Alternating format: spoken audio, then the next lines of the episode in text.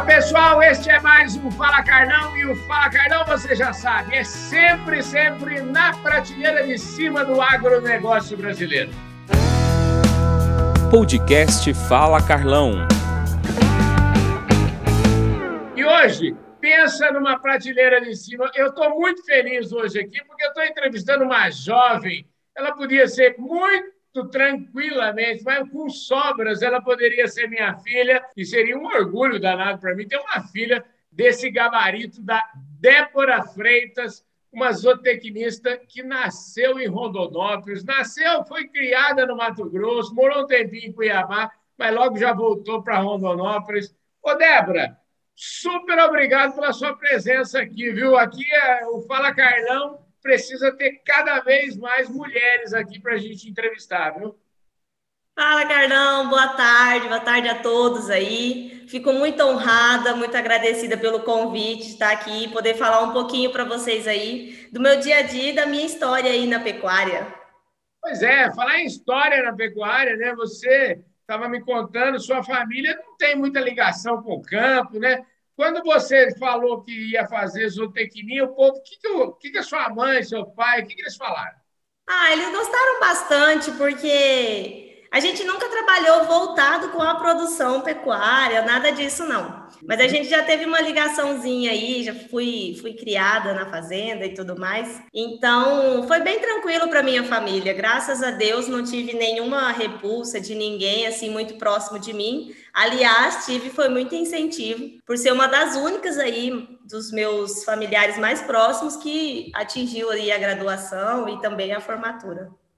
Olha só, quer dizer que você vem de uma origem humilde e conseguiu é, se formar e, e, olha, pelo jeito que você fala, você deve ter formado é, com nota 10, com louvor, né? Ai, graças a Deus, bom demais. Pensa na felicidade do pai. Ele tem todos os motivos do mundo para ser orgulhoso. Olha, deixa eu falar para vocês que estão chegando agora aqui no nosso programa Fala Carlão. Vocês não perderam ainda a, o fio da meada. Pode ficar aí que com certeza eu vou resgatar aqui. Eu estou falando hoje com a Débora Freitas. Ela é zootecnista e, olha, novinha, acabou de sair da faculdade faz pouquinho tempo, já é gerente de fazenda ali no Mato Grosso. É isso mesmo, Débora? É isso aí, Carlão. Hoje em dia a gente trabalha lá na fazenda e com a graça de Deus e muita paciência e muito empenho, eu estou aí atuando junto com a nossa equipe, com, na parte da liderança, da supervisão do confinamento, na parte do gerenciamento de números também. A fazenda que ela toma conta, aliás, são duas fazendas que ela toma conta, a Fazenda Santa Lúcia e a Fazenda Alegria. E quem é só alegria deve ser o Milton Aguiar, que é o dono das fazendas, né? ele deve ser só alegria, porque eu tenho certeza que você leva os números ó, ali, né, Débora? É isso aí, Carlão. E ele está sempre no meu pé também. É, comecei muito cedo com ele, claro. Hoje a gente já tem aí mais de um ano junto, já está bem acostumado, já está levando tudo na mão, graças a Deus. Colocando agora a Santa Lúcia também aí na parte de gerenciamento de todos os dados. Então, eu espero muito em Deus que ele esteja muito feliz mesmo, porque a gente está trabalhando firme para conseguir ter a fazenda aqui, ó, na mão.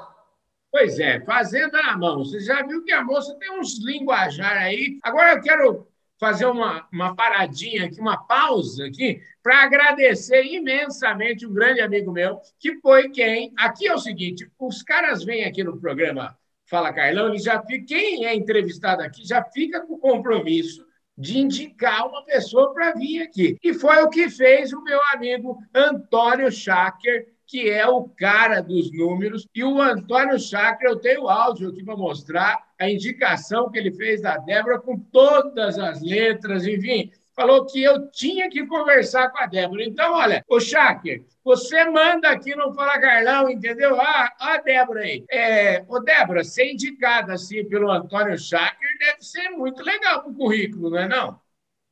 Que é isso, Carlão, eu fico toda cheia. Você acha só? Vou ter que furar meu balãozinho aqui, ó. Escuta, deixa eu falar. Vamos lá, vamos falar um pouquinho do trabalho que vocês fazem. São duas fazendas, né? Vocês fazem recria e engorda. E aí são duas propriedades. Me conta aí como é que é o esquema aí. Como é que o, o Milton compra o gado e, e entrega para quem? Bom, Carlão, geralmente, geralmente, o Milton faz as compras dos bezerros recentes mamados, já com alguns fornecedores é, cadastrados, fornecedores que ele já conhece, que trabalha com uma cria já muito intensificada. Então, a gente já recebe animais de uma boa procedência, graças a Deus.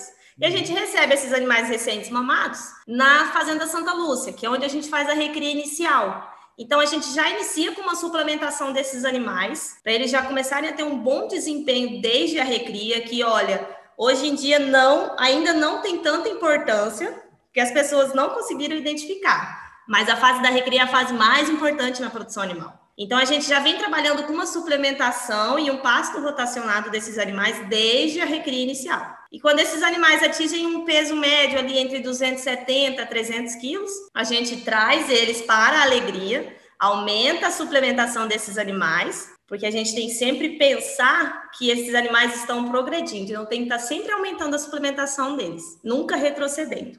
Uhum. Então a gente aumenta a suplementação, melhora os pastos. Nos períodos de transição, a gente realiza também um período ali de sequestro, com alimentação é, toda no coxo, mas é apenas ali pensando no pasto, no retorno do pasto, no, na época das águas, da entrada das águas. E aí, quando esses animais atingem um peso médio de 450, 430, 450 quilos, a gente sobe com esses animais aí para o confinamento. É, trabalhamos com os animais todos rastreados, eu esqueci de comentar isso no início. E aí terminamos esses animais com toda a alimentação fornecida 100% no coxo, uma suplementação aí de 2,3, 2, 2 a 2,5, 2,3 de média em porcentagem do peso vivo desses animais. E a gente, assim que termina os animais, encaminha diretamente para o frigorífico. Espetáculo, hein? E, e vem cá, é, quando você não faz a cria, obviamente, você já falou, tem que ter fornecedores de extrema qualidade, enfim, já uma tradição nos fornecedores. Me fala um pouquinho como é que é o perfil dessa bezerrada. É uma bezerrada meio sangue, Nelore? Como é que é? O que, que vocês engordam aí? Carlão, hoje a gente trabalha é, pensando prioritariamente em atender o mercado chinês. Uhum. Então, a gente trabalha com animais jovens. Então, logicamente, a gente já compra uns garrotes ali, já compra um bezerro desmamado já com peso acima da média encontrada no mercado. Uhum. A gente já suplementar esses animais, eles já darem uma melhor resposta. Uhum. Então, geralmente, a gente compra mais garrote, bezerro, Nelore. A gente uhum. mais trabalha assim, 90% dos nossos animais são Nelores. Ó, oh, que show, hein? O Nelore evoluiu uma barbaridade nos últimos anos, né? Eu, eu conversei aqui com um companheiro de vocês aí, um pecuarista Kiko Coalhato, que é cliente lá da Carpa, compra os bezerrados da Carpa, e ele, ó, ele falou assim para mim, os que eu comprei o ano passado já morreu tudo, viu? É, é isso Qual? aí, bezerro não passa muito tempo na fazenda, não. Não dá para fazer aniversário, não. Vem cá, Agora, esse negócio de não fazer aniversário é uma coisa importante aí dentro do, do seu. Você imagina que os animais devem chegar aí por volta de ano, 10 meses, nove meses. Como é que a vida desses animais aí na fazenda? Carlão, geralmente eles chegam na fazenda de 10, 12 meses de vida. Né? Uhum. Né? 8, 8 a 12 meses de vida eles chegam na fazenda. Uhum. Então a gente já suplementa para tentar adiantar a saída deles e entrada aqui na alegria. Entendi. Então, geralmente, é, digamos que uns 18 meses eles já entram na alegria, partem para maior suplementação ainda no pasto. Uhum. E aí, no máximo, até os seus 24, 25 meses, daria aí seus dois anos, eles já entram no confinamento e até no máximo uma janela aí de dois meses a quatro meses, a gente termina esses animais com 30, 31 meses. Então, isso nos daria aí um animal de dois anos e meio já indo para abate. Quer dizer, prontinho para a chinesada que está doida atrás desse bicho aí, né? É, parte vai para a China, parte vai para a Europa. Escuta, uma coisa que o povo deve estar tá perguntando, principalmente os pecuaristas às vezes mais tradicionais e tal, estão falando, ah, mas isso aí é só no coxo, né? Como é que é isso aí? Fecha a conta? Como é que é que você faz as suas contas aí? Na recria é mais apurado, claro. Então a conta fica um pouquinho mais alta. Mas a entrega do garrote é muito alta também. Uhum. Então o que mais a gente avalia na suplementação, então no investimento na recria, é a entrega do animal. É o quanto esse animal vai adiantar para mim lá na fase de terminação. Mas o maior pensamento na recria é isso. Então, a recria fecha, com certeza, porque o ganho dos animais é muito bom, eles ainda estão muito jovens, então isso é tranquilo. E já tem vários estudos, até de umas fazendas vizinhas nossas aqui, do, do, do centro de pesquisa, que aqui é uma suplementação em torno de 0,5%, ali águas rotacionado, tá tudo tranquilo, tá fechando a conta. O que tá mais apertado para a gente hoje, realmente, é a produção em confinamento, porque a gente utiliza em torno aí, sei lá, praticamente 60%, 70% é parte concentrada, então é, é, é compra direta ali de insumos né, os prioritários e os subprodutos também, que está com preço muito acima. Também por conta de falta de chuva, também por conta de, por exemplo, há três semanas atrás teve um frio extremo aqui que atrasou a colheita do milho, o preço do milho aumenta. Então, assim, a produção no confinamento, hoje, para quem está precisando comprar insumo à vista, uhum. ela está empatando. Ela tá empatando. Então, a gente está ganhando na quantidade e na uhum. qualidade do produto. Então, são uhum. animais jovens. A nossa maior conversa aqui dentro da fazenda é a gente fazer a nossa parte, é a gente uhum. conseguir ter o desperdício zero. Então, uhum. se eu estou pagando alto em coisas que estão entrando dentro da fazenda, eu tenho que conseguir manter tudo isso bem encaixadinho aqui, para eu não ter perdas nesse processo, ou o mínimo de perdas, para a gente chegar ali no final da conta, empatar e com fé em Deus aí esses preços se equilibrando mais, voltar a ter os lucros, né? Mas é como o Antônio sempre fala, né? A pecuária a gente não pode avaliar em um ano só, em uma safra só. Pois porque é. senão a gente ou ganha muito em um ano ou perde muito em outro. Uhum. Então, você tem que estar sempre acompanhando aí em torno de 3 a 5 anos de produtividade para a gente poder dizer assim: opa, deixa eu continuar ou deixa eu parar. Né? Mas vamos dizer que parar nunca. Segundo o Shaker, a, a, pecuária bem tocada é o melhor negócio do mundo. Agora eu queria saber de você o seguinte: o que significa para vocês integrar, ser uma fazenda nota 10. Vocês estão nesse programa do Instituto Integra e eu queria que você me falasse qual que é a abordagem desse programa e como que ele contribui aí para o seu trabalho. Carlão, eu adoro falar sobre o programa Fazenda Nota 10. Eu adoro, porque eu, principalmente como recém-formada, e a Fazenda Alegria, por não ter esses dados, foi assim um, uma chave que virou muito fácil para gente. Uhum. Então, o programa Fazenda Nota 10, com todos os mentores, o Antônio, o Rodrigo, a Jaque, uhum. todos eles ali, com toda a equipe do, do Fazenda Nota 10 e do Instituto, eles conseguem nos ajudar e ajudar o produtor rural a entender, basicamente, onde ele está, uhum. onde ele deve chegar e uhum. onde estão os outros também a partir do uhum. processo de benchmarking. Então, é muito interessante eu saber o que eu estou fazendo hoje e o que eu devo fazer daqui a quatro anos. E o programa Fazenda Nota 10, a partir dos três tripés da gestão, que é a gestão financeira, a gestão produtiva e a gestão de pessoas, o programa consegue nos ajudar e auxiliar a ter dedicação e disciplina para conseguir conquistar todos esses dados dentro da fazenda. Então aí é, a fazenda para de trabalhar no achismo e começa a trabalhar na certeza.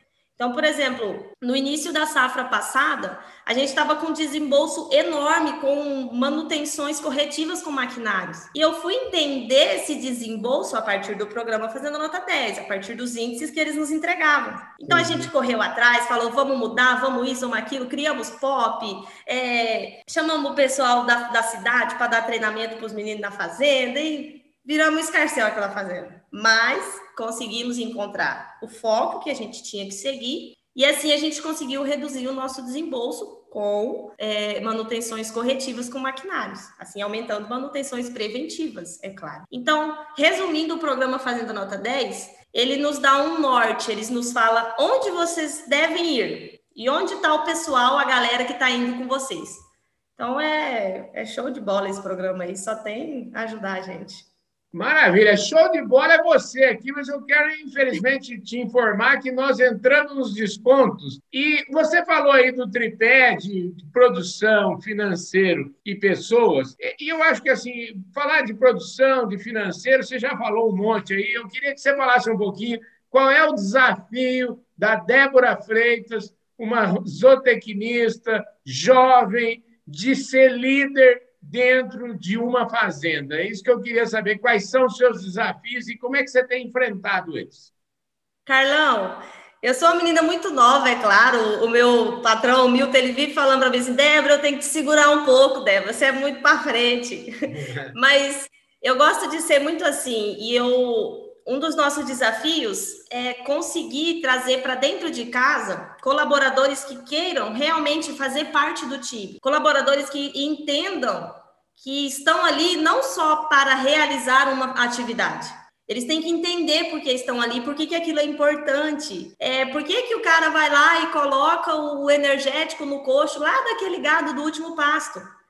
Entende? Então, o maior desafio hoje é conseguir integrar todos da equipe e se tornar equipe. E não só, ah, o vaqueiro, o capataz, o salgador de coxo, não, é a equipe fazendo alegria. É a equipe que eu quero conseguir montar dentro dessa fazenda. Hoje, graças a Deus, a gente já está nesse caminho aí, já mais acelerado, graças a Deus. Nossa, é bom demais, porque hoje eu já estou trabalhando com pessoas que realmente pensam em formar essa equipe. Mas o nosso maior desafio é isso mesmo, é treinar e conseguir formar essa equipe, integrar isso. O maior desafio meu aqui é tentar colocar o programa, tanta qualidade, num pouquinho de espaço que ele tem, viu? Eu, infelizmente, nosso tempo acabou, mas seu recado foi perfeito, viu? Ô, Cháquer, obrigado pela indicação aqui, viu? Tá paga aqui, viu? Débora, show de bola a sua conversa, viu? Obrigado mesmo, sucesso enorme para você aí, viu? Obrigada, Carlão. Eu que agradeço e espero vir mais vezes aqui. Com certeza, você já fica convidada aí. Não esquece que você, como já foi entrevistado aqui, fica no dever e na obrigação de indicar um outro entrevistado para nós, viu? Pode deixar que eu vou fazer isso aí, viu? Maravilha, gente. É isso aí. Vocês viram aí que fala Carlão extraordinário. Que conversa ótima nós tivemos aqui com a zootecnista Débora Freitas que é gerente de fazenda lá no Mato Grosso. Ela gerencia duas fazendas, a Santa Lúcia e a Fazenda Alegria, que se dedicam a recria e engorda. E ó, a moça entende tudo, discípula do Shaker. Só ela, o negócio dela é gente, números e produzir. É isso aí, né, Débora? É isso aí, Carlão. É isso aí mesmo. E vamos para cima. Vamos lá, gente. Um forte abraço a todos vocês. Obrigado pela audiência. Muitíssimo obrigado. Um forte abraço. Eu vejo todos vocês no nosso próximo programa. Valeu, gente. Fui.